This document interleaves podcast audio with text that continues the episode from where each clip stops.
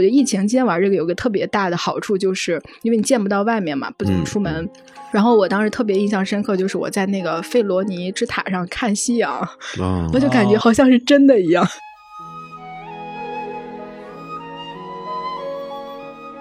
塞尔达传说的故事历来都是一张皮，从第一代开始一直到现在，嗯，一句话就能说完：公主被抓走了，骑士去救公主，嗯，完了，嗯，它的本体就是骑士文学。我一直觉得塞尔达的这个游戏里，就是始终带有一点孤独啊，或者是忧伤的那种情节。嗯，我觉得这可能也是很多和我认识的这些朋友能产生共鸣的原因。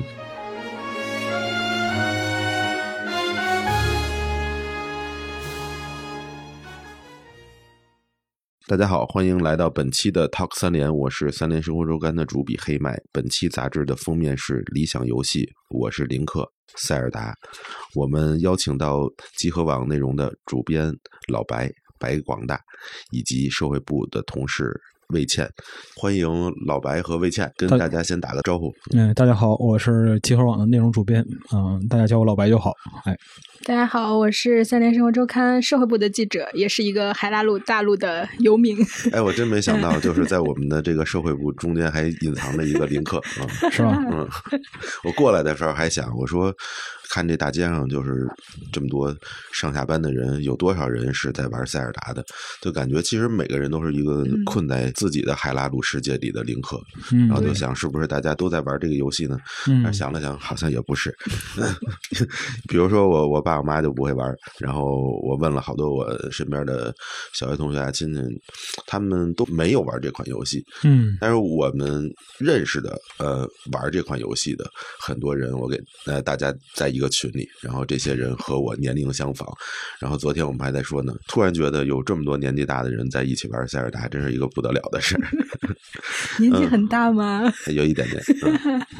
我想问问啊，先问问老白白是怎么开始接触到这一款游戏的？这个是就因为我是在集合网工作嘛，对对，然后你就很很容易接触到了。对，其实也不是说很容易，就是七年之前 NS 发售的时候，嗯，然后因为当时它刚发售，这个平台没有什么作品，所以说那个《旷野之息》就是护航大作嘛，嗯，然后等于说当时如果你选择了 NS，你就只能玩《旷野之息》，也是哈，对，这是一个必然情况。然后我们当时是派了三个人去日本赶首发，嗯，啊，背回了十一台还是十二台机器，然后每一台机器都带了一盒塞尔达，大家就开始没日没夜的玩。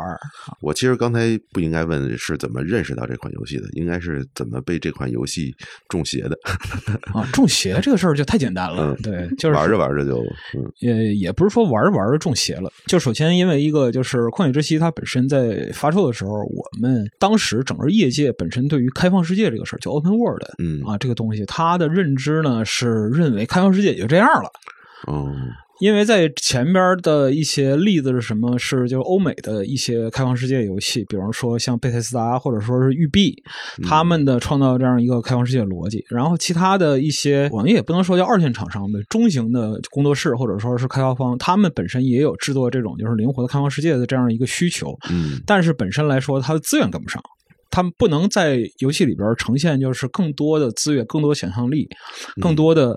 给玩家带来这样一种就是说涌现体验的这样一个东西，所以说就是当时人们对于开放世界认为说它也就是一公式化的东西，但是塞尔达其实把这个认知给摧毁了。嗯，当时的旷野之息他把这个东西给摧毁了，因为他至少改变了两个东西，第一个就是它不是依靠脚本来堆叠开放世界的体验，嗯，就比如说那个像。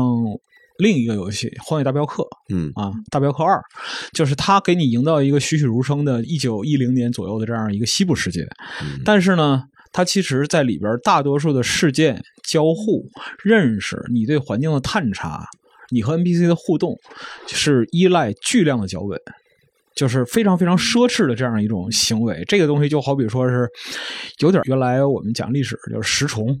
王凯豆腐这样的意思。我抬手砸一珊瑚树，没事这家里我有好几盆呢，砸一个不算什么，就类似于这样。打个比方说，我之前也 我这是给我印象非常深的一个例子，就是在《荒野大镖客》里边，它有非常非常多事件。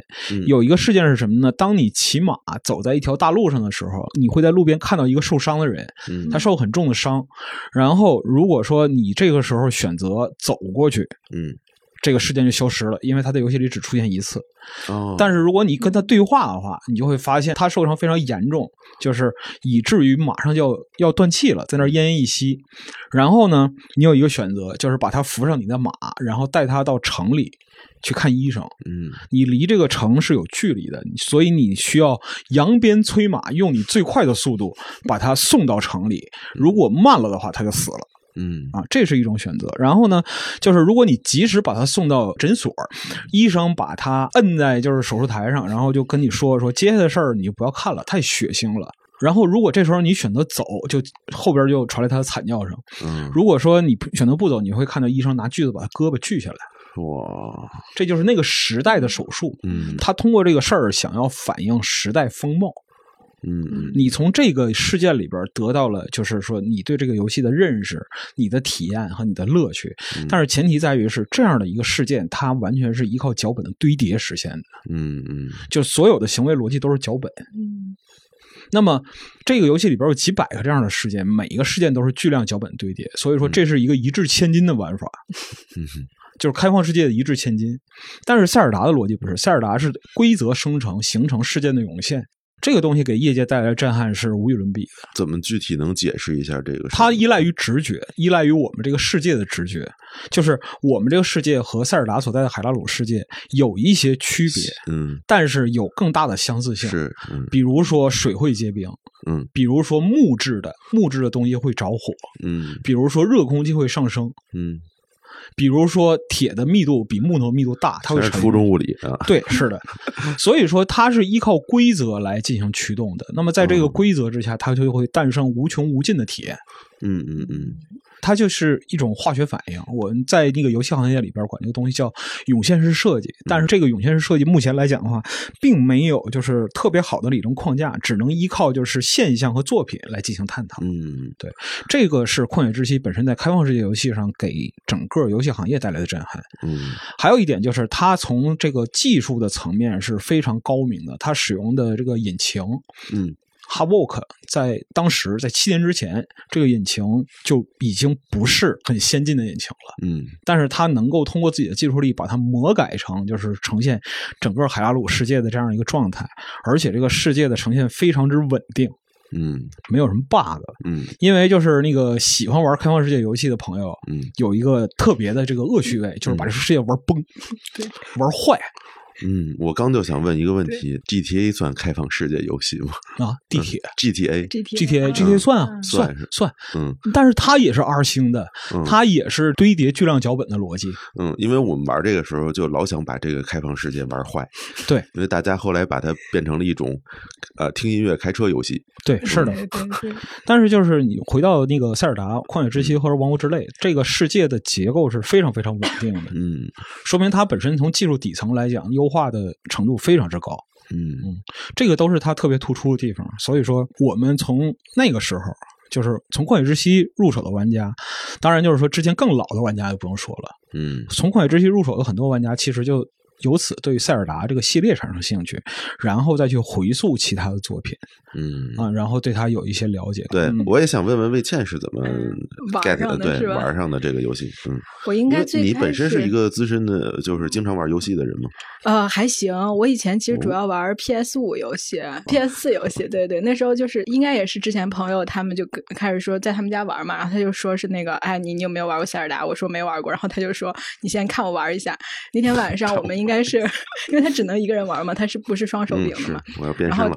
对，当时那天晚上特别搞笑，就是我我发现就是我们大概在他家坐了四个小时，他一直在抓那个巨大马匹，哦，就抓巨大马匹这个任务，就是从头到尾我们都没有完成过，就走到一半他说：“我们这不是要抓马吗？”他说：“哦，这有个山，我们先爬一下。”然后走一会儿，他说：“哎呀，这儿有个竞赛，我们先参与一下。”过一会儿说有一个什么那个 NPC，他想要一个拍什么三个三个就是那个守护者的照片然后他说：“对对。”然后我们又开始给他拍照片然后这一夜在他家待到两点多，然后，也没抓着马，也没抓着马，就也没有人催他去抓马。对，大家一直在说赶紧抓马回主线，但是真是抓马的一群人。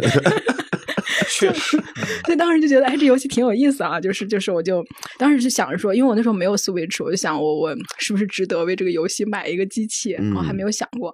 后来等到二零年了嘛，就疫情了嘛。然后当时想法就是说，好像在家什么事都没有，而且那段时间，你不知道大家知道不？就是疫情期间，刚开始玩那个就是动森啊，然后就带了一波 Switch 的销量啊。然后后来就是好多人就开始买买塞尔达，然后把这 Switch 的价格都给推高了那阵儿。嗯。然后我应该是在低点的时候买入了，然后就买了一个游戏，然后这还抄底，嗯，对，然后配了一个塞尔达。后面我后来就发现，我发现我自己中毒了，就是因为那时候都居家办公嘛，在家每天要白天要工作，然后晚上就开始打游戏，打到我那时候应该是为了买房子，就是就是林肯在那哈德诺村有个房子要凑五千块，然后然后我就没有办法赚钱，去跑这钱，对，为了为了赚这点钱，我天呐，我从晚上十一点打到第二天早上七点就赚到了。赚到了，就买了房子，然后我就想一定要凑够钱。用什么方式赚到的？啊，骗老爷爷的雪球。哦，果然是不是？果然这个就是就是快速挣钱，都是骗别人。你可以刷龙鳞。对，后来因为龙鳞它需要那个嘛，它你需要那个防护盔甲，你就得先去弄盔甲。防电盔甲。对，它就有点麻烦。然后还有一个方法，我记得之前说是去那个沃托里村吧，可以找那个人赌博。对，那个更难然后！我会输钱，不会挣钱。对，他说赌博的话，你可以存档，完了再读档来回那样。后来我看了各种方法，我发现老爷爷是最好骗的。对，老爷爷真是真的推了一夜的雪球。嗯，就发，但是那天因为我正好就春天嘛，疫情期间，然后春天又那个疫情，完了又不出门，然后我就那那段时间本来我有点鼻炎，就过敏嘛，连过敏带熬夜，我就把眼睛都熬的 就熬红了。然后我当时有跟朋友讲，我说从来没有一个游戏把人能玩成这样，就是就是以前玩像那个《荒野大镖客》啊什么我也玩过，但是就是就是感觉差不多啊，剧情走到这儿，我觉得到一个程度了，我现在可以睡觉了。但感觉塞尔达就是你循环不断的有事儿发生，就跟。抓巨大马匹一样是吧？就最后就发现完全一发不可收拾。然后我爸跟我说没有尽头。对对对，我爸跟我说，你现在是在工作把眼睛熬成这样了，还是打游戏打的？对，反正对，从那之后就我应该整个二零二零年都在玩这个。嗯啊，而且当时我觉得疫情期间玩这个有个特别大的好处，就是因为你见不到外面嘛，不怎么出门。然后我当时特别印象深刻，就是我在那个费罗尼之塔上看夕阳，我就感觉好像是真的一样。真的，就对那个有那么几分钟的夕阳，就特别好看。对对对，红色带一点微微的蓝色的那个光，那种日日落色。对对，然后变粉，完了最后是吧？就看着那个 下山了，然后你会觉得啊，好像我真的在外面一样。就是那种。对对对，那种感觉特别好。完了，在后面就等你真的出门的时候，你会发现这个游戏给你的影响更大的就是在公园里散步。你想捡树枝，然后看着就排了好几个石头，你想有没有牙哈哈？就就突然就感觉生活跟那个融在一起了。对对对，我就觉得，所以那段时间都就觉得，嗯，他突然就融进我史上玩过最好玩的游戏了。嗯，牙哈哈就是生活中的小便宜。对对对，你知道我我知道这个游戏是有一次我出差和一个就我完全不认识的人，但是现在也变成了特好的朋友啊。就是去的路上，他就一直在跟我说：“你玩塞尔达吗？”我说：“我是一个。”其实连游戏都很少碰的人，手机里都没什么游戏。嗯，他跟我说了一路塞尔达，我就只能靠脑补。其实我也补不出来。我当时的状态就是不想听，你别跟我说了。你真是好脾气人。然后呢，不不但他带我一路上，因为出差去美国一个星期，一直在说塞尔达，还带我去了环球影城。我说这个是我可能都不会去的地儿，就非要带我去。我们俩就玩哈利波特。就是那个男孩是 GQ 的编辑，当时他就变成了一个。青少年，我说我 我来出差带个孩子，然后回来的路上说一定要试塞尔达，一定要试塞尔达，我就说。行吧，我就答应你，因为我们都变成了很好的朋友。嗯嗯嗯。然后回来呢，我先看了几个塞尔达的视频，就在网上，嗯，就突然 get 到了他跟我说的好多点，比如说那种荒芜感，一个人。因为我以前可能玩的游戏就是像部落冲突那样的手游，玩了十几年了，也是被朋友带的。嗯。但是因为不舍得放弃，所以才偶尔玩。但是突然觉得这个游戏和我所玩过的所有游戏都不一样。嗯，GTA 我们也是瞎玩，从从来不按脚本玩，然后就突然特特想去去玩这个游戏，然后正好那一天我记得特别清楚，我们要去吃火锅了。我就在去吃火锅的路上，给朋友发来的一个微信，就是卖 Switch 的人说：“我说能不能帮我闪送一个？我现在就想玩到它。哇！我现在就要立刻马上，立刻马上，等不了一两天都会耽误事真的决心。那个那个店主就把 Switch 给我闪送到了火锅店。”就当时所有人都在吃火锅，我还记得特清楚，就三元里菜市场对面的那个火锅店，嗯，啊，大家都在吃火锅，我一个人把这个游戏打开了，就开始玩上了。就从那一天开始，官宣结婚的感觉啊！哦，那天没人理我，他们就吃他们的火锅。就是你把这个闪送来的这个 Switch 高高举过头顶，从此以后他就是我的伴侣，太羞耻了。然后就对，就从那一天开始，就这个游戏就。嗯，可能中间也有断过几个月，但是每隔一段时间总会又把这个游戏拿起来。我总共有三四个存档，四个存档吧，就是玩成不同的样子，但实际上大致的方法也差不多。比如有的是已经打完了加农，有的是就是上来就是不带任何装备收集雅哈哈，然后有的是就是用最小的血量去打那四个神兽，反正就玩法不太一样，但实际上。我觉得可能在别人看来也没什么差别，就是一些属于自己的一些小癖好吧。对，所以就是慢慢的就一直玩，真的一直在玩，就知道了《王国之泪》。嗯，哎，我想问问两位，玩《王国之泪》都玩到什么样的进度了？我这边就是工作稍微最近工作稍微多一点，嗯，然后借借口来了。对，发售发售之后，其实 也没有多长时间，也就两百多个小时。嗯，那也不少。对，才两百多个小时，然后完成度也就百分之六十多，百分之六十六、六十七这样的。嗯啊。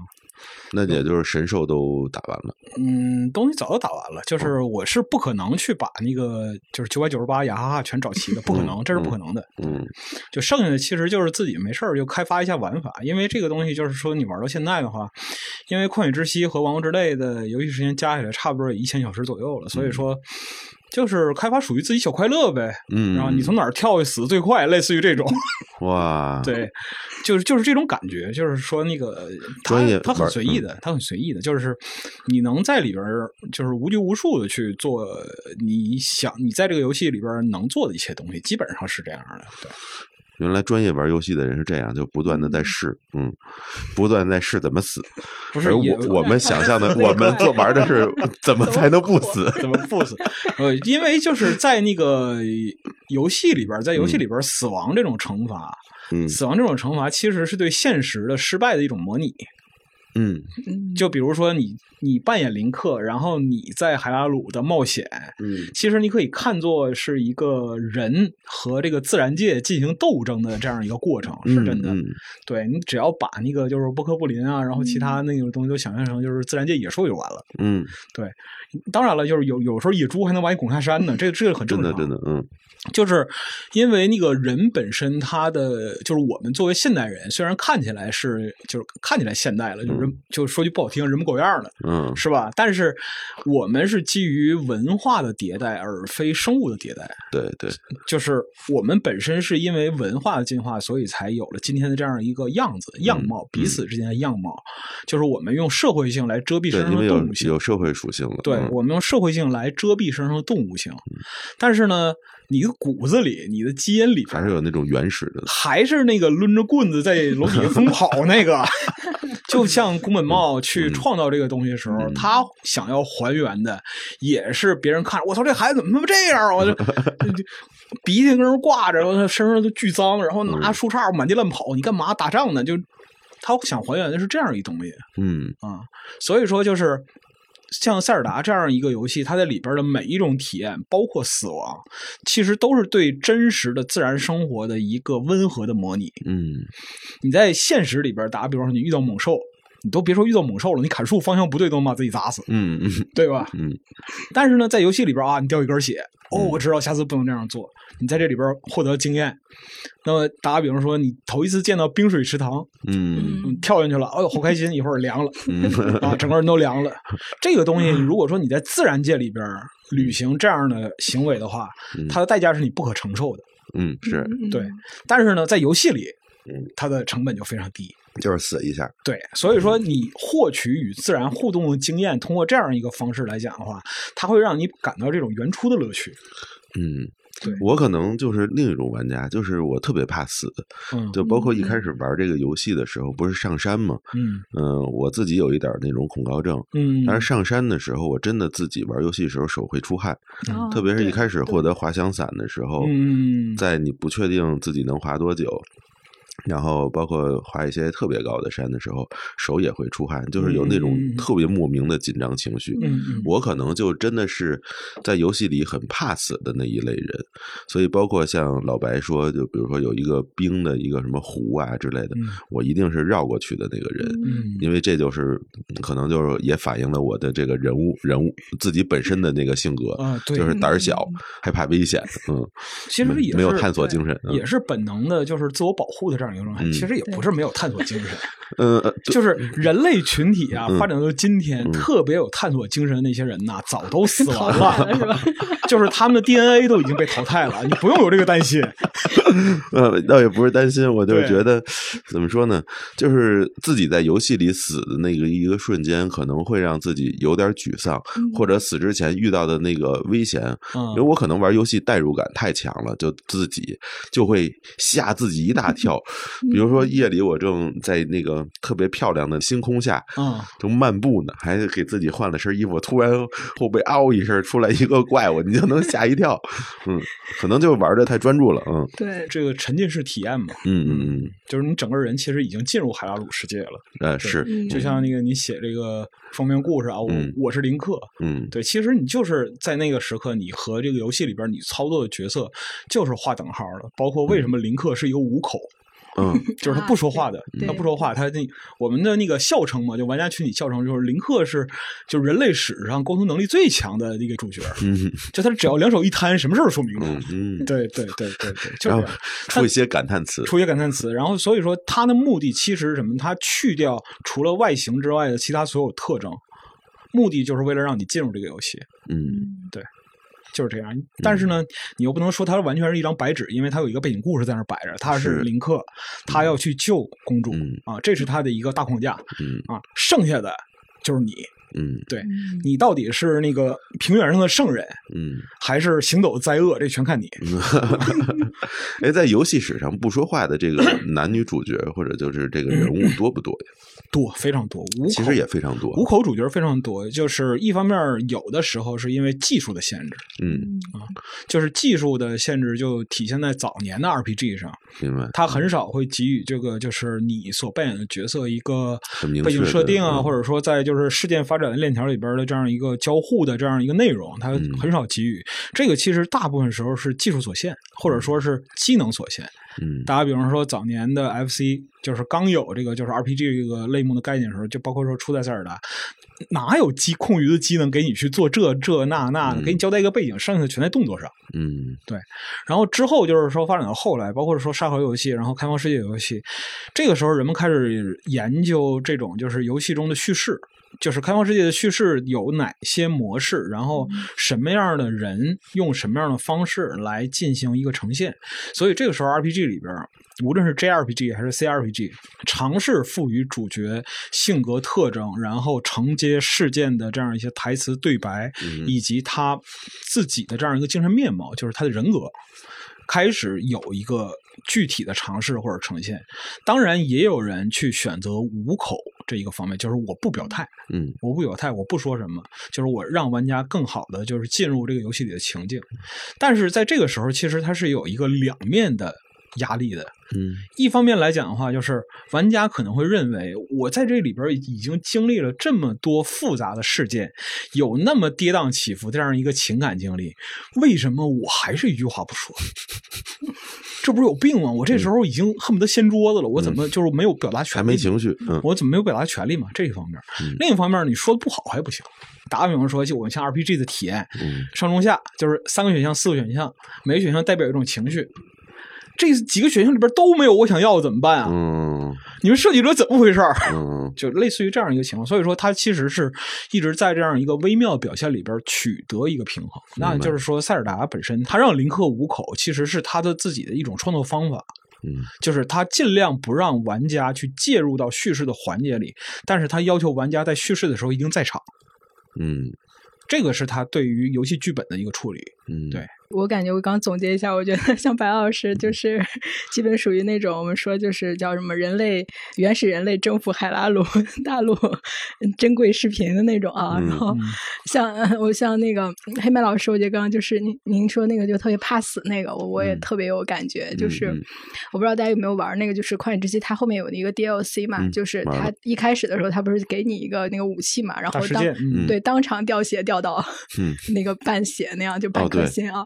我就我当时拿到那个时候我就不敢玩了，就是我一看到半颗血我就难受。对，我到现在都没过。是吧？就是就是一想到自己马上被别人一碰就会死，那种感觉特别不好。嗯，他那种你你跟他越沉浸，因为我觉得玩家其实就确实就是您您二位这两类，因为我在那 B 站上看好多人他们有那种专门卡 bug 的，专门把它给玩坏的那种，要不然就是那种就是我真的就是完全是零氪的那一种，然后就是。他的一举一动，然后甚至好多人还给那个。林克跟那个公主写同人啊，当时因为那四英杰嘛，他有四个，然后就那个鸟，我现在有点忘他叫什么了，因为他特别受人欢迎。利巴尔啊，是吧？啊，利巴尔对，然后就因为他特别帅嘛，然后所以就大家会，我觉得写他同人特别多，你们知道吗？就是写他跟林克的，他跟别人的。他喜欢塞尔达，嗯。哦，对对对，有这种，就因为他们那个很很短的一段那种过场动画里头啊，就有就有他。我写这之前我都不知道他叫利巴尔，写完了我都知道他喜欢塞尔达了。但他特别帅，不是吗？就我觉得他真是所有的英姐里最帅的，是吗？他有点傲娇，完了，一抬头那个样子，就是他说话又是那种，就是一直在跟林克比较别扭那种感觉嘛。就是他这种制造出来那种，就是写同人的空间是特别大的，就是有性格特征。哎，对对对，是是，就是比那种说很伪光正那种角色要有意思很多。那那种是另一种乐趣。那确实写阿元的肯定最少。对对对，哎，那阿允他主要写肯定是写他跟那个他的父辈之间的关系。要是写他，我们的父辈，我和我的父亲是吧？对，对，今天你看写跟他，因为感觉像石头他们那个，他们应该是石头吧？古龙族哦，对，古龙族哈，就他们，他们有有性别特征吗？好像也有啊，有的有是男性是吗？所以有女性的古龙族吗？有有啊，有。古龙族的，就是你如果说按照 D N D 的逻辑来套的话，其实古龙族就是矮人啊啊，对对对，是是，他挖矿的嘛啊，对，就是他的原始设定里边，其实这个就是各族的。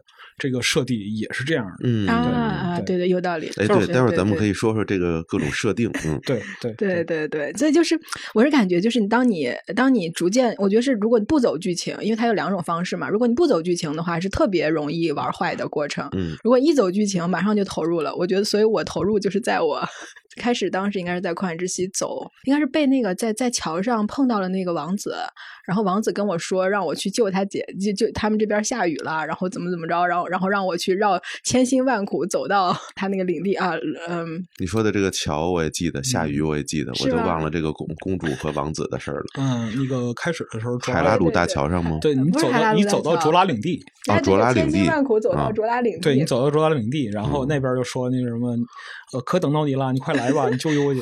对对对，就那个，他姐就是米法米法的灵魂。对对对，然后当时就是因为他那个千辛万苦是真的特别千辛万苦。就是他是因为那个时候一般刚下初始台地嘛，你还什么都不会。去卓拉领地，当时是我印象最深的一段路程了，是吧？因为它又下雨，你不能爬山，然后他那个又又到处都是那个蜥蜴怪，一路都是。对对，然后你但是后面再玩，你会觉得那儿就是一个收集 剑的一个好地方，因为你那时候你已经你已经能力提升了嘛。但在那个之前，我觉得那个真特别千辛万苦，所以我觉得我打完卓拉领地之后，我对这个游戏就觉得我已经成林克了，就是我对他那个痛苦的感觉。哦，就在那一刻修的仙。对对对，就是特别那个感同身受，因为它氛围也特别强。一你本来下雨嘛，就很阴霾的一个气氛，然后你又觉得你走走一半，他那个 他们现在管那个谁叫小舅子啊，就西多王子，然后就小舅子突然从水底下冒出来说：“我走了三分之一了，你再走。”然后就很生气，心想这人你也不帮我是吧？然后 就自己在那儿一味的走。对对对，然后因为事实证明他是可以把你驮着背上的，嗯对对对，他也不帮你，完你走一通又又迷路了，然后又被蜥蜴怪攻击，然后突然那个音乐就很紧张，就是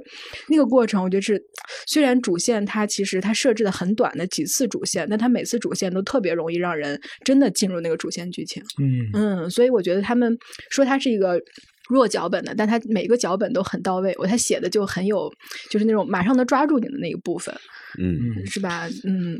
对，就是这种弱脚本，我觉得他虽然是弱脚本，嗯，但是它料到了你一定会这样，对对对，嗯。我是马上就被人你们这些小林克 对对就会走上这条路。嗯。对，服从人类本能走上，就是在设计这方面的话，其实你说把游戏玩坏，也不光是在这个世界里边把它物理规则玩坏，比嗯。如说像很典型的育碧游戏，我们嗯。就是开玩笑说育碧的开放世界不穿模的游戏怎么没玩儿。嗯，就是那个他们自己都拿那个搞笑，就是他们自己育碧出一个杯子，嗯然后那个杯子上面有一个穿模的笔，哦，就笔和那个杯子在游戏里边融合到一起了嘛。嗯然后就是你只要拿那个杯子喝水，就会把自己扎到。然后他们出一个实体的东西，然后嗯就是自己搞笑。嗯，然后他们在德国自嘲是吧？对自嘲。然后在科隆参加游戏展的时候，嗯他们的展台布置是一个桌子融进那个展台，就是展会的墙里了。然后那个桌子角从那个墙另一面凸出来，啊这就是育碧游戏。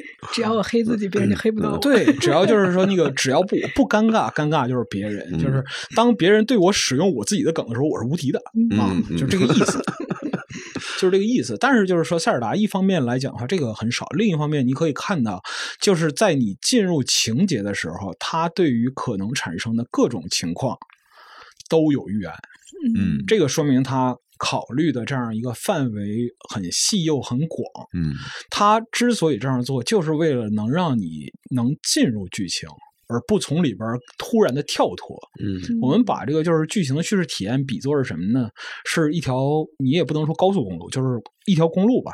你是在车道正中行驶的时候，你会得到最好的体验。嗯那么，如果说有哪些因素让你脱离了这个道路，你这个车呢虽然还能往前开，但是肯定是开的就是说高在高低不平的这个路面上颠得半死，你就没有任何驾驶的快乐。嗯对，那就是你像塞尔达里边，它很多地方，这个不是说旷野之息或者王国之类的这样一个传统，是历代的传统。它会考虑到你在这个游戏的世界里边设定的环境规则下出现的各种各样可能的情况，并且给你一个合理的解释。嗯一个最典型的例子就是你脱光光，然后你满地乱跑。就是如果说是其他的开放世界游戏的话，嗯我这个不是说孰高孰低的意思，嗯各家有各自的这样一个特征。包括说像它地下世界这部分，其实借鉴了非常多上古卷轴里边，就是上古卷轴五天际的黑将的这个部分，嗯，就是完整一个完整的地下空间。这个不是说孰高孰低，但是你在上古卷轴里边，嗯你拖的就是说全身金光，满世界乱跑，你死不死没人管你。哦 对，但是在那个塞尔达里边，你就是什么装备都不穿，你在城里乱逛。嗯其他的城市或者说村子，比如说利特村啊、卡卡利特村，人家就是很很善意。利特村说太冷了，你怎么能就这样在外边 逛？你把衣服穿上。嗯然后卡卡利特村就说：“哎呀，哎有呀，伤风化。嗯这伤风败俗嘛。”嗯然后你到格鲁德去，人直接就把你关监狱里，嗯因为格鲁德全是女的嘛。对，有一没穿衣服的，把他逮起来。嗯就这样，这只是一个方面，然后它会根据你的状态，然后当前的特征，它拟定无数种可能的情形，嗯，把这个事儿它都给你安排好了，它就是为了让你处于叙事这条大路的正中间，让你时时刻刻体验这个世界里边的故事的核心啊，这个是它设计的很精妙的地方，嗯。嗯。三联中读付费有声专辑《三联大案追踪》已经在小宇宙平台上线，共有十一集内容。在这个系列里，我们筛选出过去二十年中具有代表性的十个案件，结合专业演播团队的情景还原，带你回到现场听案件，更有记者导读为你披露更多采访细节。感兴趣的朋友可以在小宇宙搜索“三联大案追踪”，或者点击 Talk 三联节目主页内的 banner 订阅收听。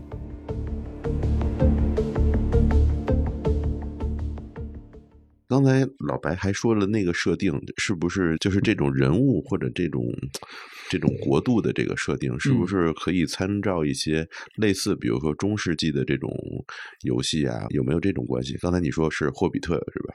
嗯，就是 D N D 啊，D D N D，对，就是《龙与龙与地下城》啊。其实就是整个整个塞尔达故事呢，就是你可以把它视作啊，嗯，它就是一张皮，嗯，塞尔达传说的故事历来都是一张皮，它是一个特别高概念的故事，从第一代开始一直到现在，嗯，一句话就能说完。公主被抓走了，骑士去救公主，嗯，完了，嗯，它的本体就是骑士文学，嗯，我们看到就是说亚瑟王传奇啊，或者类似于这种，就是你会看到里边非常非常多的要素，集结的伙伴，嗯，然后拿到神兵利器，大师剑就是湖中剑。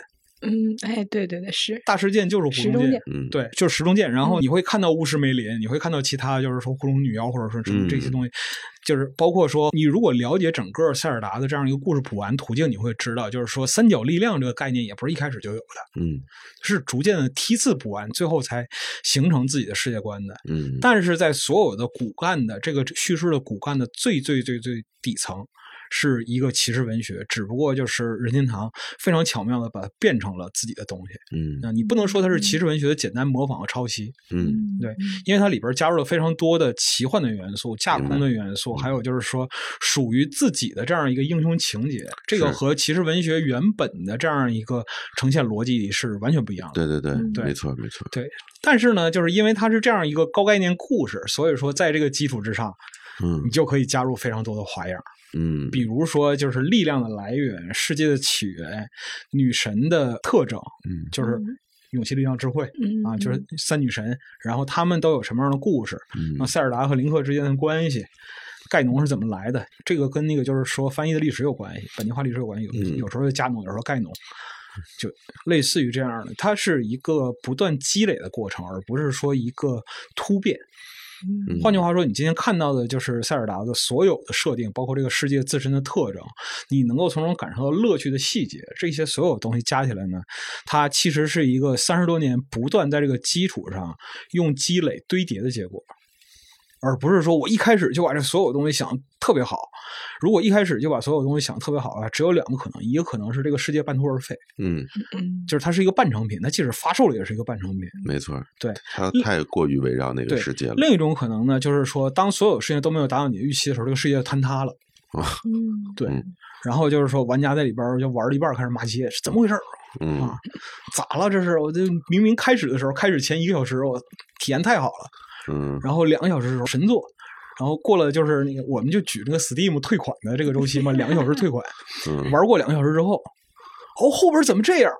晚了，你钱已经退不了了，类似于这样一个情况。对，但是塞尔达不是，就是为什么在他那个《王国之泪》发售的，他宣布有这么个项目，然后即将发售的时候，就你可以看到，对于塞尔达传说这个系列有了解的玩家，几乎是没有质疑的，就是他会给他设计一个最低的这样一个心理承受底线。哎，对，就是说最坏最坏不过是旷野之息的 DLC 啊，就是它的一个大的附加的这个玩法包，或者说类似这样一个东西，或者给我们写一个新的支线。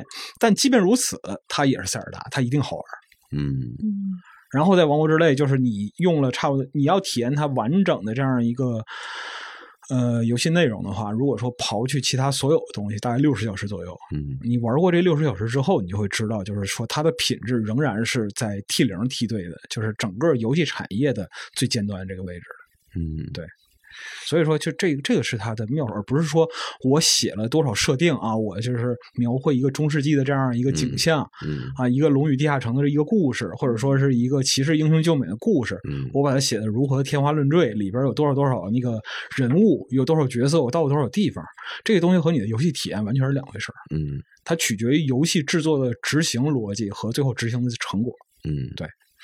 其实我我怎么说呢？我很少是呃，觉得自己是某某一个事物的粉丝，特别是我就更不可能是一个游戏的粉丝。但是我其实我觉得我能承认我是塞尔达的粉丝，而且其实刚就在五月份《王国之泪》发售的时候，我其实自己会有一种莫名的担心，就自己作为这款游戏的粉丝，我特别怕。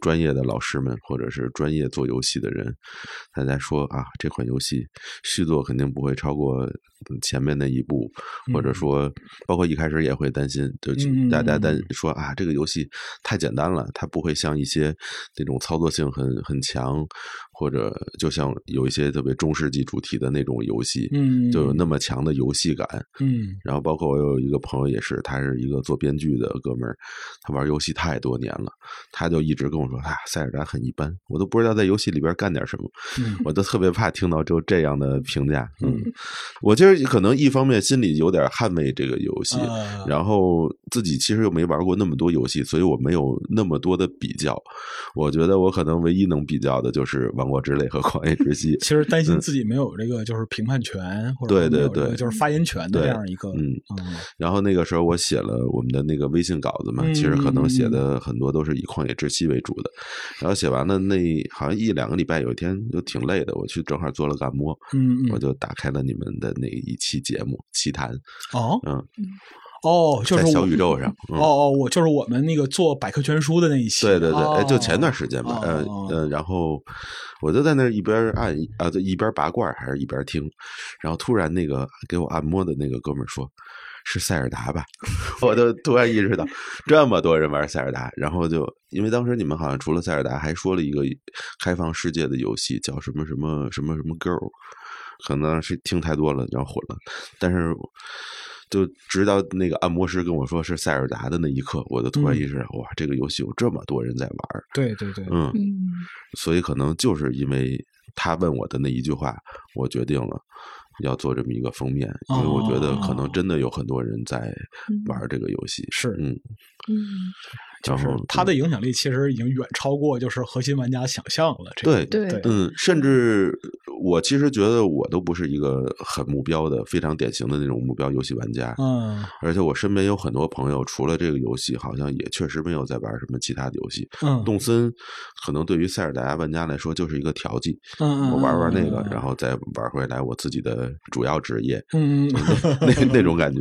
嗯，而且它又不是一个有社交属性的游戏。所以，确实在以前我没有想到过有那么多人在玩塞尔达。但是，你要关注这件事的时候，你就会发现，真的确实有很多玩家就出现在你的这个眼前。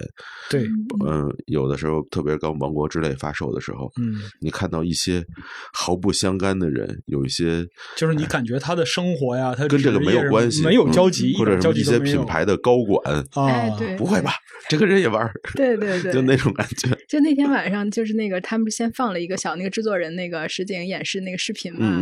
那天晚上本来是我在家，我我就好像也是很晚了，然后突然刷出来，我说天呐，看完之后这个太酷了吧！往往微博点个赞，点完之后我应该就是没过十分钟，我就发现我的朋友圈里已经全是这个，就各个阶层的各个职业的一种社交现象。对这种采访对象啊什么的，就是什么老师啊，就大家都转这条视频，我当时也觉得好惊讶，你们也玩这个，就是感觉好像是个小孩玩的东西似的哈，他们怎么这么大的人了？其实我觉得越是年纪大的人，可能对这个游戏的感情越深。比如我之前我在那个文章里提到了一下，就那个我采访一个音乐人，他说我玩一个游戏，我都有点不太记得这个游戏叫什么名字。我一看塞尔达，嗯嗯嗯，他就是他不都不拿这个游戏当一个游戏，他他就在里面闲逛，然后跟里面人说话，嗯，用了很长时间，可能才去完成了一个小的支线任务。对他也不着急，生活在里面了。我突然就觉得这个游戏有时候就像一些，哎，中年人，中年人的嗯小教堂那种感觉，就避风港。对他去进去，其实在里边是完成了一个嗯自我祷告或者什么自我梳理，对都有可能。嗯，其实就是等于说。像这样一个游戏，它的各种要素齐全，但是呢，它又并没有通过压力来驱动你。嗯嗯嗯。就这个游戏，它本身的一个特别好的一点是，它不会给你制造焦虑。真的是，真的是，就是所有的动机都来源于你自己。嗯，在塞尔达这个世界里边，就其实不光是旷野之息和这个王国之泪这两座，包括其之前其他的呃风之杖啊，然后那个大地奇敌啊，然后其他这些所有游戏，就是在里边它的原动力取决于你的就是玩家的主动性，是我要做，而不是要我做。嗯嗯嗯，就是要我做，就是一个特别典型的 checklist。嗯，是一个清单式的游戏。这个清单像什么呢？这个清单像我们现代社会。嗯，像我们现代社会的这样一个就是生活状态，或者说是现代人的这样一个总体的生活状态，嗯，就是你的工作、你的生活，尤其是在互联网时代，你工作生活基本上分不开。嗯你想分开也分不开，因为有社交工具，对，有即时通信工具混在一起。早上起来一睁眼睛，这脑子还宕机呢。嗯，就是睁开一只眼睛，先看看微信，有人找我没有？有没有？嗯，然后确实有。甚至就是说，还就是脑子仍仍然处于宕机状态，把这个事儿回复都已经干完了，都已经干完了，然后起来洗脸刷牙。这个时候，一般来讲，当你出门就是开上车，坐上地铁，坐上公交车或者骑着共享单车的时候，这一天的 checklist 已经成型了。嗯嗯，你要做什么？给谁打电话？接谁的电话？完成哪些调剂？进行哪些对接，做哪些实质性工作，接下来就是怎么样混到六点钟。嗯啊，这个 checklist 就已经完成了。所以说呢，在游戏里边，尤其是开放世界的角色扮演游戏里边，给人一个 checklist，就是让他最快疲劳的一个办法。嗯，因为他做着做着就会发现，我玩游戏是希望得到另一种精神上的体验，为什么跟上班差不多？咋回事啊？嗯，就是某些游戏，某些游戏它就会像这样，比如说育碧，嗯，就是当然了，你也可以洗，你也可以就是说有条不紊一点点做，但是那是在于你没有外部压力的情况。而对于我们现代人来讲，你的娱乐时间是有限的，甚至是有价值的，有具体价格的。嗯，你多玩一小时游戏，可能意味着你少一小时的睡眠。是，没错。对你少一小时的睡眠，就意味着这个代价可能需要工作来填补。你缺少休息，那你的工作的效率就会受到影响。嗯，或者说有些事情，你白天的真正的现实里的 checklist 解决不了。嗯，我确实觉得好多减压游戏就是名义上是减压，但实际上增压有点。而且你而且涡轮增压，尤其是它 对，尤其是当它带有一些社交属性，就是人与人之间分儿啊什么的对比较分儿。嗯，所以说就是像塞尔达这样一种，就是它明确的告诉你是我不给你任何。就是环境的压力、生活的压力、社会性压力，这些东西都没有。但我作为玩家，我其实没有看到他明确的告诉我，他只他只是就站在旷野旷野那儿那个山顶了。这个东西呢，其实是什么呢？就是怕人比人，嗯啊，人比人得死，会不会？首先，你和你把它和其他游戏比较，就是在他之前也有其他的作品，比如说像四支箭，嗯啊，三就是三角力量，类似这种联机。的这样一些游戏，但是它本身的游戏设计目的是不一样的。嗯，你像《旷野之息》和《王国之泪》，首先它不用你去社交，它不用你在游戏里去社交。嗯，就是你们人类要把游戏进度当成一个社交砝码，那是你们的事儿。嗯嗯，但是它在这里边没有加入社交要素，嗯，他不鼓励你这样去做，它希望你沉浸在这个世界里，这是其一。嗯，其二，这里边没有什么东西是必须完成的。嗯，几乎是没有的，除了非常短的主线的内容。嗯。主线，如果你严肃来讲的话，也是就是你找线索，找线索，找完线索，你就可以打魔王，打完魔王你就赢，嗯，完事儿了，爱玩不玩。嗯，对，你想发现什么，取决于你自己。嗯，对。哎，但是我突然想到了，塞尔达里边其实也有那种，就比如说广告宣传语是：这是一款好玩简单的解压小游戏，就是老头的那个雪球。对，还有什么？就老头保龄球，还有射箭，是这各种是吧？那种竞速型，它就是给你，如果你爱玩那种，你也可以刷那个嘛。对对对。其实它这个整体的设计逻辑，就是在这个广阔世界里边散布的小游戏啊，是祭典。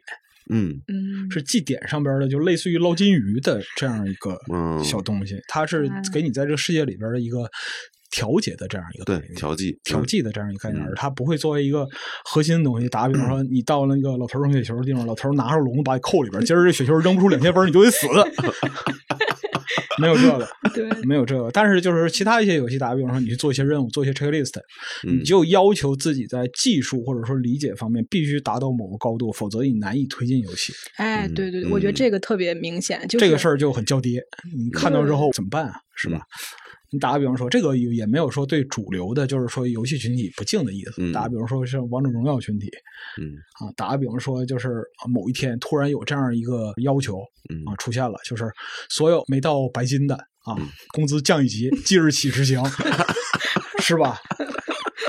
如果有可能的话，我觉得大家还是联手先把它废了吧，就是这个意思。但是在那个就是说塞尔达里边，他不要求你这样做，他不要求你这样做。就像说旷野之息、王国之泪，其实还差一点，因为它包含内容多。你像旷野之息的话，三滴血穿裤衩子，你也可以去挑魔王啊，没问题啊。嗯，开始的时候从树枝台跳下去跑吧。嗯，对，你能做到，确实能做到啊。嗯啊。他没有这个这方面的一些硬性要求，所以说你是自由的。而且他是鼓励你去做一些他不设定的那些事儿的，就是因为我感觉像好多像那种，比如说魂类游戏啊什么的那种，你如果你打不过就是打不过，就是你的手手残就你就完了。就这个游戏就是给人一种感觉，就好像说，就是我那时候跟同同朋友打游戏，我说好像是那种手残是一种新的阅读障碍那种。如果你没有这个技术，你就不要再推荐。如果林克的手叫纠纠结手，我的手就是纠结手。对，但但是像像林克就他们这种设置，他就是给你一些方法，你就可以绕过。像那种比如说老头儿，你可以不跟他打嘛，对吧？比如说像甚至其实我到现在我那个林克时间我也不是用的很好，我也用不好。而且但是林克有一万种笨办法可以打，对对对，你还是可以解决问题的。就是我感觉他是鼓励你想各种办法解决问题。先炸他，嗯，对对对，反正那炸不要钱嘛，是吧？你使劲炸把那猪炸死了，你还能捡点东西。对对对，我觉得他是非但不是给你制造障碍，用那种各各种 checklist 给你这种啊，他鼓励他鼓励你去思考，对对对，让你去创新想办法啊。对，除非说像那个魏老师这种，就是短期之内我需要筹集五千块钱。还是为了买房，对对对。但是这个就其实，如果说从那个其他人角度来讲的话，就是这个就属于着了相了。嗯，对对。因为这个房就在那儿，这个世界里边只有一个林克，你不买呢，别人也不会把它买走。对呀，对对对 对。所以说，这个其实就是 过两天房涨价了。对外在的社交压力带来的焦虑，导致了就是说魏老师在一个本来不应该卷自己的游戏里，真的执行又过成北京了。对对对，执行了一个特别清晰的卷的问题，又拿哈诺特特村当北京。哈特村的老头突然捎了一条消息，特中介，快点吧，明儿涨百分之十五。是，而且那房子真的不好，你们有没有发现？我我最大的悲伤就是，等我买完房之后，我我还以为是吧，我住在村里了，别人能跟我好点，就是村边儿对村里最靓仔是吧？对，我还第二天我真的我就穿着睡衣就出门了，我还给自己换一身，我说我这有家的人了，就你可以把自己衣服染成粉色啊，就当睡衣嘛。完了，结果到到街上之后，发现人街上的人都见，哎呀，你是外来的那个旅客吗？哎呀，我当时心都碎了，对，真的特别难过。对对，我好不容易个人买着房了，是吧？原谅孩子第一次买房，是吧？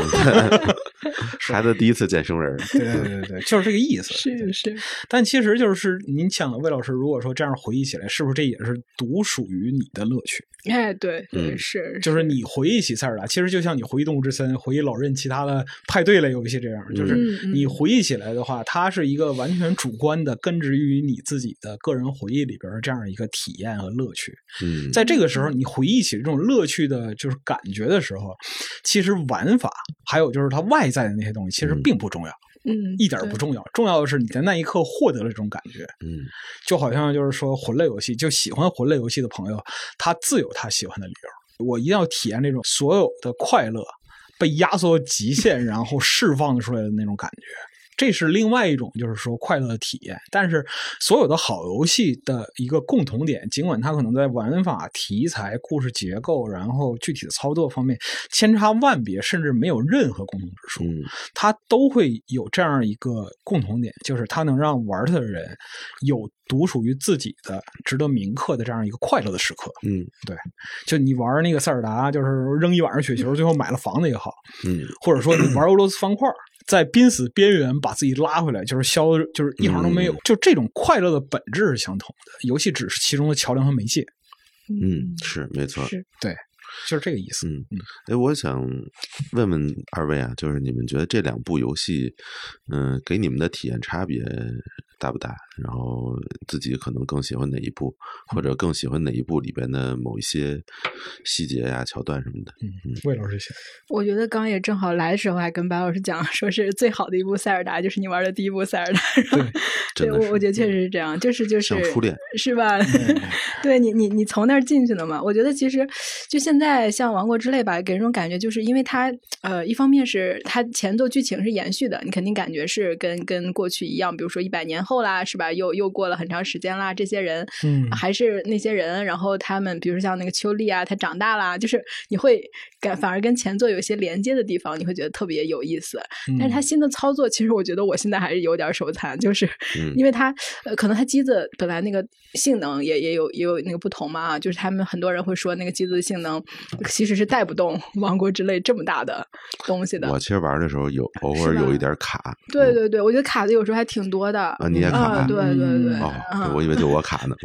对，他就说，其实就是为什么不出硬件，就是其实应该再找一个更好的设备的主机，配个内存条什么的。而且我觉得他现在因为有好多那种拼接的地方嘛，所以他会就《王国之泪》给我感觉是有时候会比前作更晕三 D 一点。就是它有时候你需要去不停的在那儿绕来绕去，得把转换视角。哎，对对对，那个特别本来转换视角就有点难嘛啊，我觉得，就所以就我觉得还是有点晕。但是可能因为我还没有呃，我现在其实《王国之泪》玩的，我刚下初始台地，我还我还早，就是因为前段时间太忙了，买了之后就没怎么玩。对对对，但是但是可能还没有玩到更精髓的我也不能说自己玩到哪儿了，待会儿单位批评我了。对对，可能没有那么精髓的地方，但是我是想起《旷野之息》，它其实是有很多。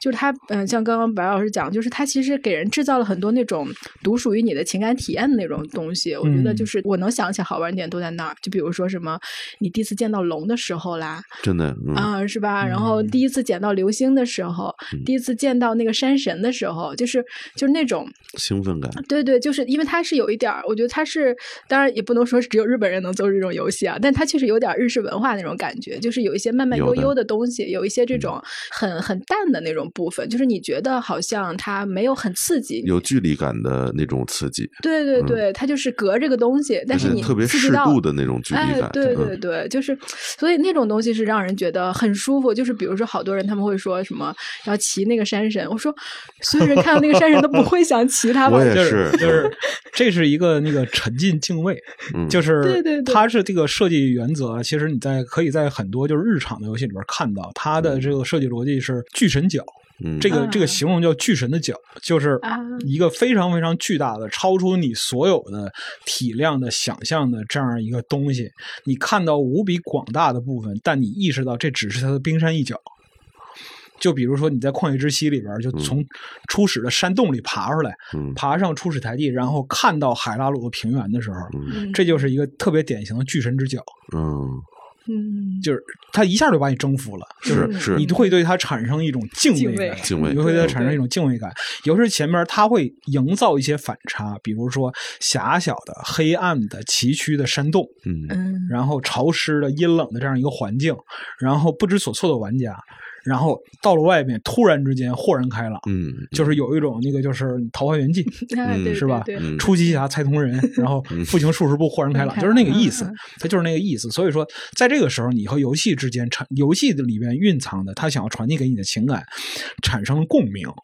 然后包括说，你回忆一下，你看到山神，你看到龙。你初见他的时候的那个情境，嗯，其实都是这种逻辑。对对，其实都是这种逻辑。包括说你在那个荒野上打个比方，你跟那个波克布林打正热闹呢，嗯，忽然之间环境音乐变了，嗯嗯嗯，这里边就是如果你多次经历过龙，你会知道，就是。首先，环境音乐先改变，这是因为龙本身自带一个，它它是自带 BGM 出场的。嗯，对对对，是个 DJ，对它带 BGM，它的 BGM 的就是范围是根据它所在的范围判定的。嗯嗯，然后呢，就是龙到了你身，到了你近前的时候就会有风，哎对，地上就会有风，乘风而起了。你看不见风，但是有时候你可能没意识到风，但是你会看到落叶、地上轻的东西、树枝什么都飘起来了。嗯嗯，对。然后呢，就是龙是有体积的，龙会遮住光线。嗯，周围的光线变了。嗯，这个时候如果你还看不见龙的话，那可能是你有问题。龙了是吧？对，那可能是你有问题，你知道吧？但但是你你你意识到，就是说龙的出现不是单纯的游戏里边的一个动画，或者说是一个物体的移动，它改变了整个环境。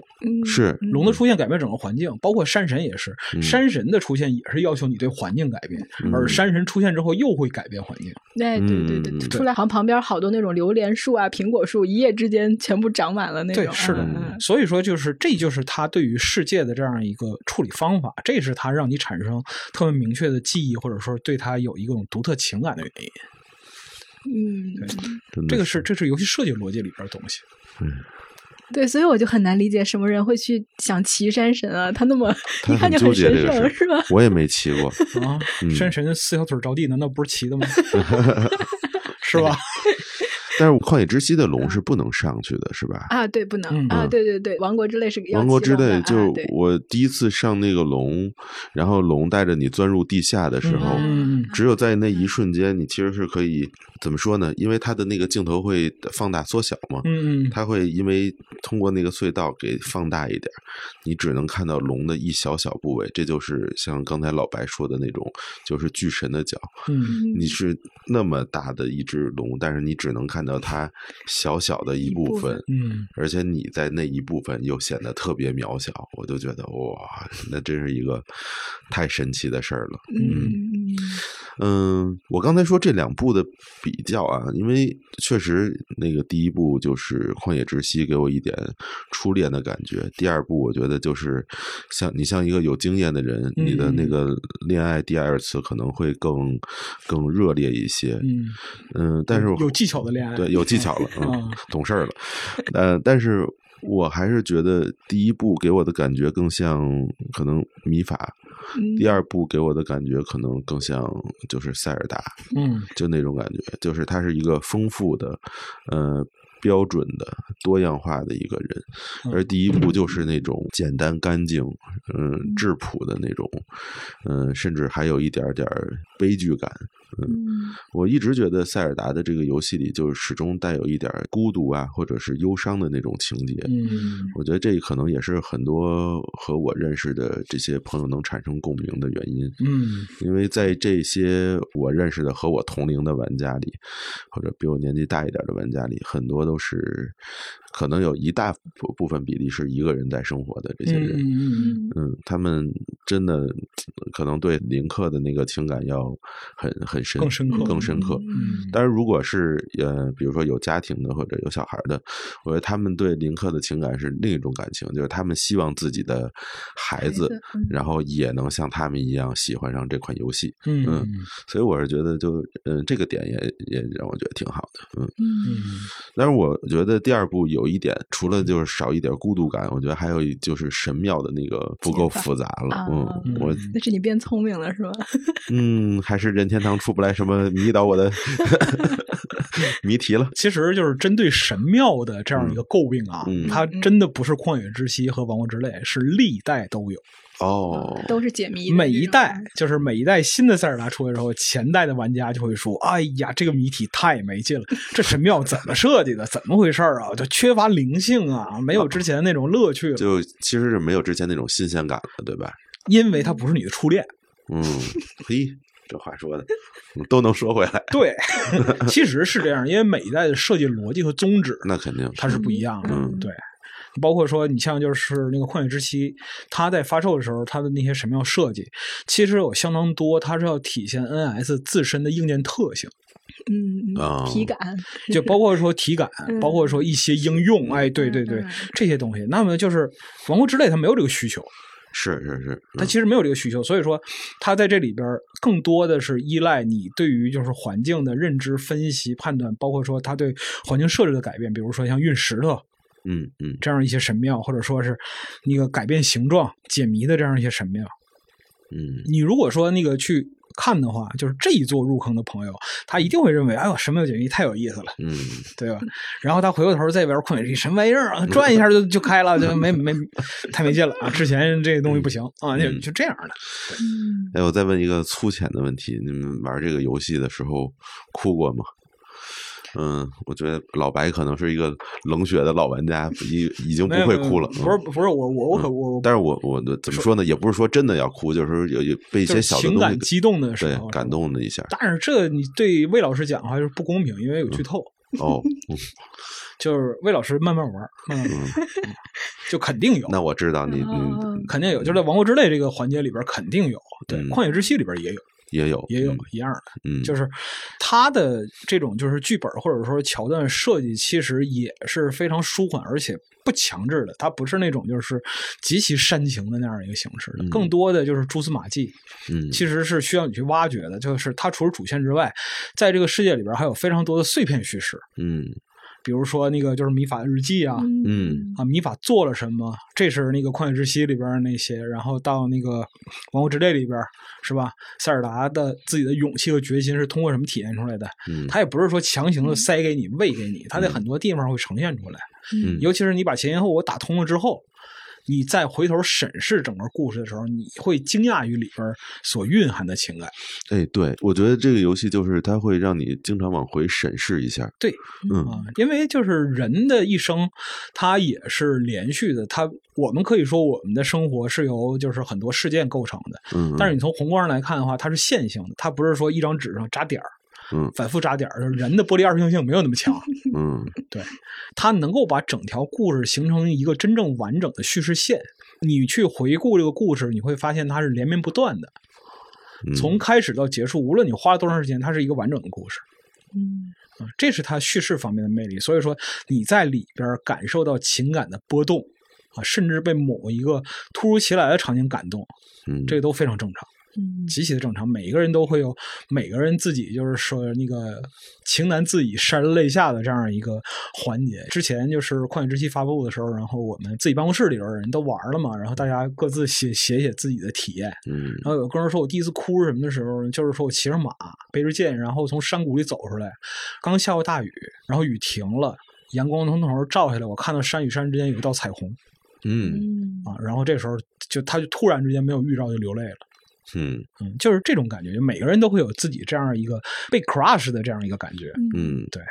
其实每个人都有好多就是特别细节的那种想法。对嗯所以说，就是那个单纯讲，打个比方说，我讲一个情节啊，这个情节好感动我啊，这个对于魏老师不公平，嗯嗯 真的，实话，对，嗯，对，更多还是还是要获得自己的主观体验。是是是，嗯嗯。那我就说说之前的吧，反正这也不怕剧透。我因为要看好多之前的那些塞尔达的游戏，嗯然后找了好多频道，然后看看大家都是怎么解读的。就是在看《织梦岛》的时候，嗯，这就真让我特别难受，就是因为最后那个小岛就消失了。对，啊，就当时就觉得，就我虽然也没玩过这游戏，但是看完都快哭了，嗯 就那种感觉，嗯，好像就嗯从始至终就是这个游戏就带有一点这种，就是就是有点悲伤的那种童话的那种嗯小感觉吧。对嗯，就是塞尔达本身它这个系列啊嗯的逻辑或者说是惯例是两座是一个时代，然后一表一里。嗯就是你看，打个比方说，你看到《旷野之息》是上一代，就是它是一个表，然后就是《王国之泪》是里世界，嗯王国之泪》是就是说上一轮的世界的里世界，就是潜藏这个世界表面之下的这样一个状态，实际是什么样的嗯啊？所以说你看到就是上一座是盖农，这一座是那个盖农多夫，嗯是真正的对，魔王。嗯对所以就是你看到那个像织梦岛啊什么的，但如果说那个何伟老师，如果你看那个摩吉拉假面的话，那你你就会觉得塞尔达怎么是他妈这样的游戏？就就你就会产生这样的质疑，因为它里边它看起来很多时候就是一个温馨的、适度的、不那么血腥的。哦，那一部是不是林克变狼的那个？在游戏表现啊不是狼林克是黄公主啊，黄公主对嗯对，就还有其他的很多摩吉拉假面，摩吉拉假面是那个你在那个《王国之泪》里边会有一个那个假面，那个就是嗯纪念那个摩吉拉假面这一款游戏的。对，嗯就是他们每一座的叙事风格和特征其实有特别大的差别，嗯，差别极大。能能感觉到，对嗯这是因为它不同的制作人参与到项目里面的人的这个元素被带进去了吗？也是不光是，也不光是，因为那个从宫本茂之后就青沼，他作为一个主力制作人，就是对于塞尔达来讲的话，其实这个制作的原则只有一条，就是呢，这个核心的逻辑啊，尽量和上一座不一样，但是它又要塞尔达。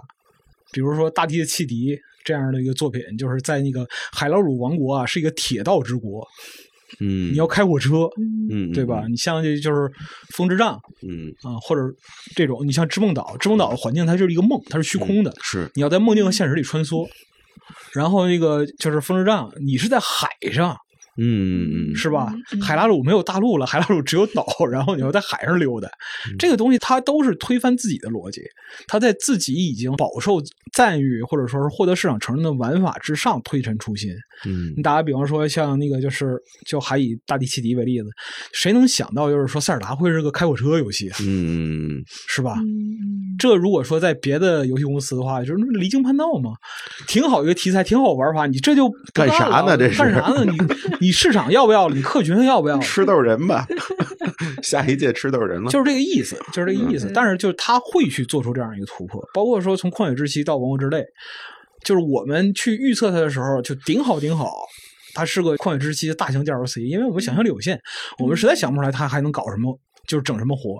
嗯然后它给你三层地图，嗯，对，三层地图就是五倍的信息量，嗯这东西是五倍啊？还有中间的是吧？对呀、嗯三层地图，然后这个信息量，包括说是怪物的比例、地点，然后发生的事件，嗯这些东西都是成几倍的增长。所以说，你只有看到这个游戏的时候，你才知道它在做什么。嗯嗯，对。对我一朋友，他就说打半天发现还有地下的时候，整个人都崩溃了。是，是，我第一次下嗯地下的时候也崩溃了，这是吧什么地儿啊？这是黑了吧唧的，是我眼睛还要不要了？也就是因为嗯打了差不多一个礼拜的这个地下世界，嗯因为有一天我夜里开了个高速没有灯，我突然觉得 我我不怕了我不怕了你。也是练出 来。对我，我这个礼拜已经练出来了，我不怕了。嗯，青光眼。可以。这个东西其实就是，哎，反正就是。它既和这个时代特征有关系，也和设计思想进步有关系，嗯还有一个就是和机能有关系。嗯嗯，过去的就是你别看 NS 现在是个拉，就是和同类产品、同时代产品比起来是拉垮到不行的这样一个硬件产品。嗯就说句不好听的，它如果没有 NS 平台，它不是任天堂的东西，它就是个电子垃圾，嗯一点问题都没有。这么说一点问题都没有。Tegra 在就是 NS 发售的时候，它都不是一个先进的芯片。嗯对，但是呢，就是在这样一个就机能拉到极致的这样一个平台上，嗯它能诞生塞尔达这样一个好玩的了不起的游戏，是不是说明有些事儿其实不是技术解决的问题，对，而是巧思和想象力的问题？对，肯定是。嗯对但是我其实也挺想问一个问题的，就是它为什么不能出一个 Switch 二代，就是像 PS 一样，对对，然后让它的呃什么画面呀，什么都更顺滑一些。因为我们都买了《王国之泪》了呀，所以呢，这就证明这台机器还有生命力呀，嗯啊，得挖到极致是吧？对吧？有没有道理？是吧？嗯，但是你看啊，我我就是介绍我打塞尔您请说达的这个啊朋友，就是有一天晚上去他家，啊他买了一台特别大的索尼电视。啊，哦，通常买这种电视的人都会玩 PS 五，玩 PS 玩 PS 五或者看蓝光电影。嗯对，他接了一 Switch，然后玩那个七二零 P 的这样一个 结果掉帧掉的不行，就 哎呀卡，卡西赖。对，所以我就说，你看，这些玩家是愿意花一点钱提升一点点画质的，对，但是任天堂不干。嗯啊这个其实要说到就是老任自己他在硬件方面他吃过的亏，哦，对，因为在那个就是中间，就是老任不是以机能拉著称的，嗯嗯，老任在 NGC 的时代是以硬件机能激进著称的。哦，那个时候他采取的就是解决方案或者说是硬件性能是整个产业界一等一的，但是呢，就是 NGC 和之后的一些经历啊，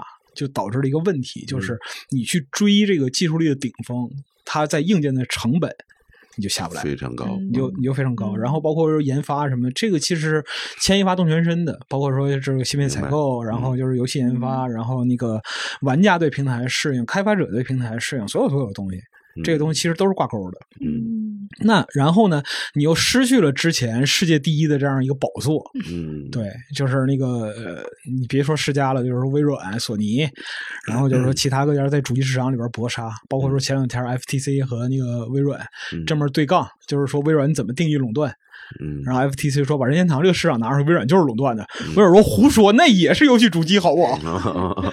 就这就是这样一个意思。但是所以就是任天堂玩家就笑称嘛，就是任天堂，如果你再不出新机的话，你要被开除出主机行列了，你知道吧？你你你那个玩意儿现在已经连主机都不算了，就是 就是这个意思。嗯所以说，就是他在硬件的这个方面，他会尽量追求的不是说那个技术方面的最顶端，嗯而是希望借助一个稳定的，然后有一定性价比的平台，然后靠游戏靠游戏的游戏性和能够给用户们带来的这样一个体验作为自己竞争的逻辑。嗯，这碰不碰硬件，这可能是各个公司都要考虑的一个大问题啊。用什么样的硬件，怎么用，就是一个就是很大的问题。比如说，像在疫情期间，像在二零二二年，我们知道就是那个 Steam、Steam Deck 和 Steam 的那个 VR 的产品，它就遇到了一个特别大的问题，就是没有芯片。嗯，因为疫情的关系，就是说芯片厂出货量急剧的降低，然后拿不到东西。因为什么呢？所有的就是那个产能都被苹果和微软买走了。嗯，他就只能等。嗯。那如果说你这时候选择一个业界已经成熟的，或者说有很大存量的这样一个方案，比如说像二十八纳米以下的，嗯，这样一些生产工艺或者说解决方案，你就能够摆脱这样一种就是说那个卷硬件的恶性循环。嗯，是。所以说这是它的那个产品策略一部分。那么它现在观望呢，就是不出新机这个事儿，其实已经骂疯了，早早几年都骂疯了。哦就是产产品生命周期，你真的想就是说这样一台机器用十年吗？嗯，他们这确实是嘛，看着好像是。现在看起来的话，马上到十年了。就是虽然我们不愿意承认，但是确实有可能用十。我的意思就是，你哪怕扩扩内存也是好事嘛。人家已经给了你一个 OLED 了，还想怎样？呃，我就是俩都有了，是吧？嗯啊，就是 OLED 发布的时候，我们就说新了，但没完全新。但是问题是这样，我用老机器玩《旷野之息》是不卡的，哎，用新机器玩是吧？王国是有点卡的，对，嗯。而且我跟你讲，就是那个你如果用老机器啊玩玩王国之类试一试，更卡。你不你会发现呢，它比 OLED 好一点啊？是吗？那故意的是吧？是发是发热的问题哦，是发热的问题。行，在空调一定开空调玩的时候，我最近几次 game over 全是因为卡，哎掉下来了，哎怎么不动了？摁摁滑翔伞摁不动，近地开伞啪死了，等再睁眼的时候已经 game over 了。那弄得经常存档了是吧？得对，但是你从龙身上跳下来是没法自动存档的，就还在龙之前又得 上龙，哎呀又得跑一遍，要不然那什么你就等龙把你送到，就是它进洞之后给你送到站，然后你下来。又拿人当工具，是公交车是吧？真的是公交车。对，那个就是有段时间我就想，龙说拒载，龙不会的，龙脾气很好。尤其是那个，尤其是白龙，嗯啊，就是那个你在那个龙头上干什么都行，因为他那个设定的这回不是说时间刷新吗？它不是游戏时间刷新，是是现实时间刷新。就是你需要打龙之后，打龙之后你需要等十分钟才能打下一次。嗯，所以你就站在龙身上，等到它身上重新发光，然后你再打一下。我我定了个闹表，是十二分钟，差不多是吧？嗯，好家伙！然后在这个期间，你可以在龙头生火。没有，在在这哦，对我有看过 B 站有在龙头生火，在龙头烤串儿。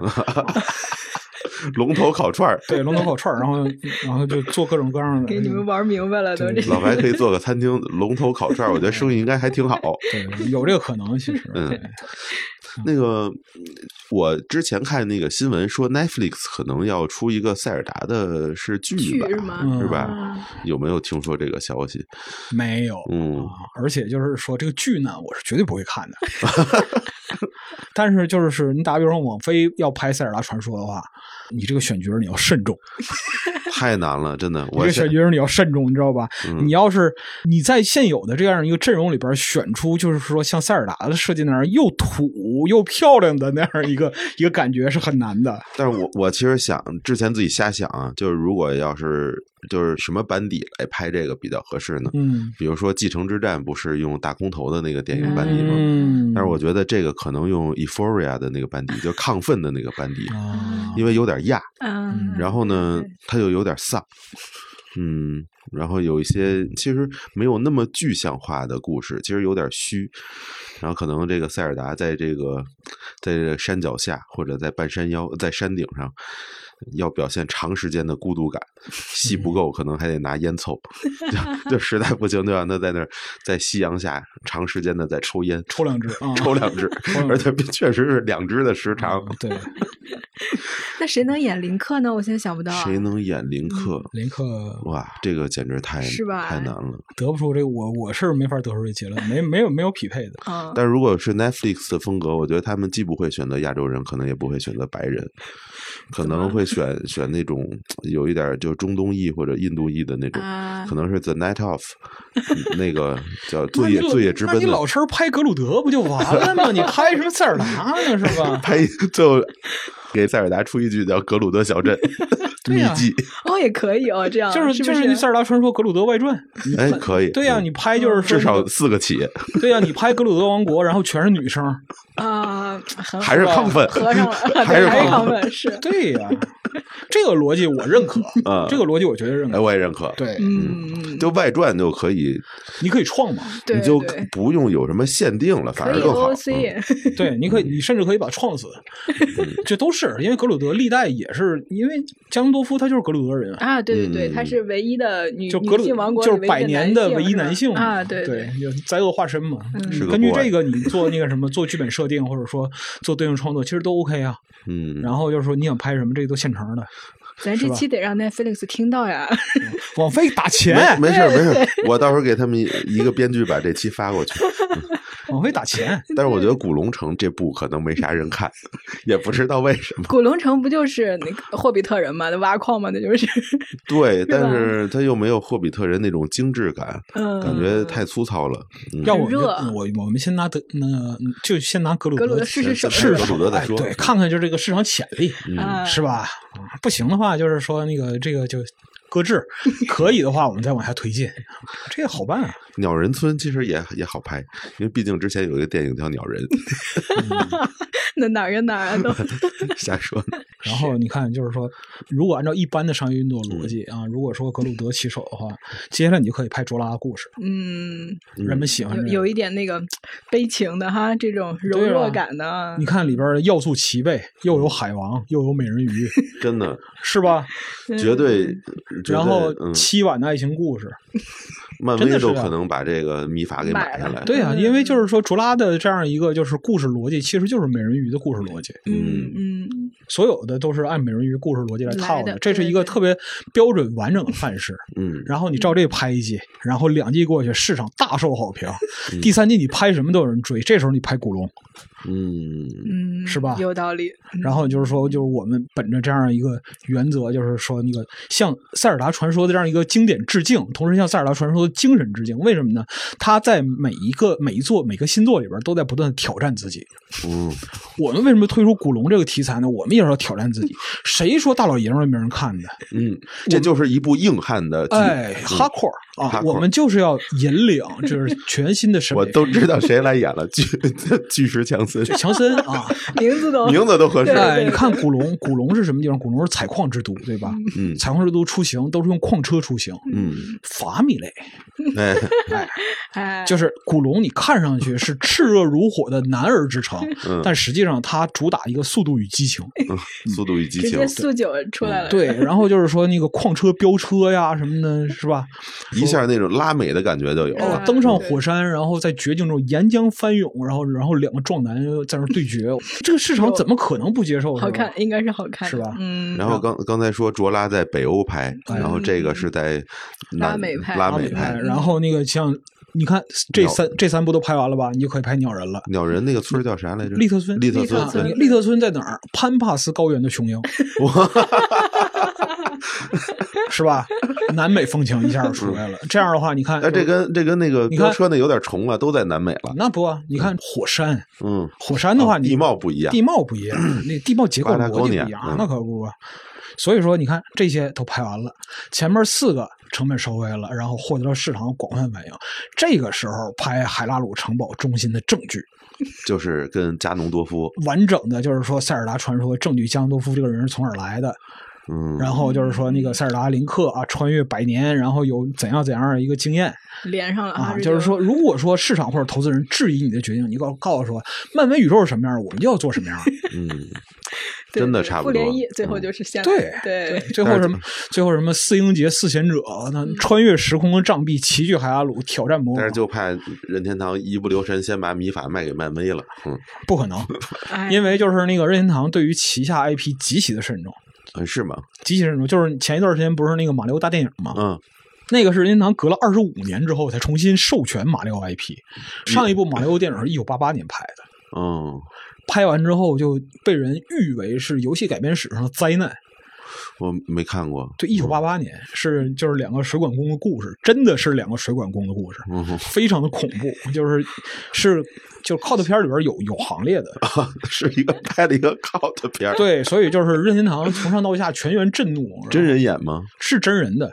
是真人，呃，亚亚洲人还是？对对对，我的天呐！我天呐！演完之后，就是导致任天堂把马里奥 IP 的影视改编雪藏二十五年。哇塞！对，感觉应该用那个花花火那俩人。然后这一座授权，这一座马里奥的 IP 授权，还是宫本茂自己亲自盯着，嗯，从头到尾盯着，就是。就大概意思就是说，片方你如果敢出一点格，你就得死，嗯，就是就是这个意思。然后才出的，这就是马里奥大电影，已经上了是吧？对，上了，而且就是说票房在那个就是今年的动画榜里边是。前两天说还挺好看的，好像在国内我觉得就水花不大哦，但是感觉听别人都说还全球范围都还可以，全球范围都还可以，因为它是一个就它就是一个中规中矩的电影，嗯，就这样的。所以说你不用担心，就是任天堂把 IP 卖漫威什么，他不缺这个。嗯，虽然是这么想啊，说了这么多，老白说了这么多剧。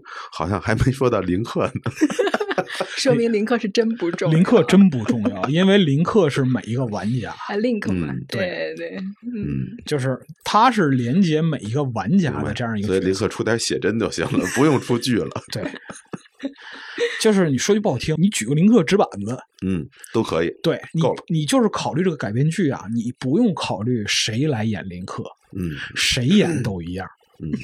谁演都不行，谁演谁演都不可能行。就是你这个选择主演林克的演员啊，他在这整个剧里边最大的职责就是举着林克纸板子，然后到到了林克出场的时候，就俩胳膊一摊，哎，然后他这段过去了，你把纸板拿走，其他人就是说，你像那个格鲁德人啊，然后就是该干嘛干嘛，反而挺好，推进自己的剧情。林克，林克谁？你把你纸板搬过来。也是，也是，对，没林克照样那个。没林克，这个都都一样，照样行。就是如果这个海拉鲁没有林克，本来挺幸福的，本来有了个平衡嘛。嗯，对呀，林克是打破平衡。而且你就是说，你看那个各个聚居点是吧？和外边的怪物们一派祥和，毫无关系。鸡犬之声相闻，老死不相往来。对，是吧？各过各的，大家各过各的。嗯。只有林克出现了之后，大家才有个交集。真的，林克走过魔像和那个小猪和猪都打起来了。对呀，就何苦来哉？到底谁是灾厄？对，我觉得就是说，你像这个游戏改剧啊，改到最后就得到海拉鲁城堡中间，大家对峙。嗯，辩论。最后不是最后还是律政剧，最后魔王降临，嗯，魔王降临把愚公者打到瘫在地上，嗯，然后指着林克那纸板说：“你们知道真正魔王是谁吗？” 一揭面具，然后哗啦一个大反转，嗯，反正钱你都收完了是吧？剩下事儿留给玩家就完了，你知道吗？太行了，就这个道理啊！哎，好看，这这个剧要上了，这个王菲打钱啊！对对对，哎呦我这这剧我得追几年呀？五年起，没追完了，结果 Switch 那个硬件还没更新呢。编剧在想，每天他写的都什么破故事？哎呀，嗯，行，我觉得就是说，那个关于这块儿的话，其实要聊是无穷无尽的，真的是，真的是无穷无尽的。反正就是说，那个有兴趣的朋友呢，如果就是听了。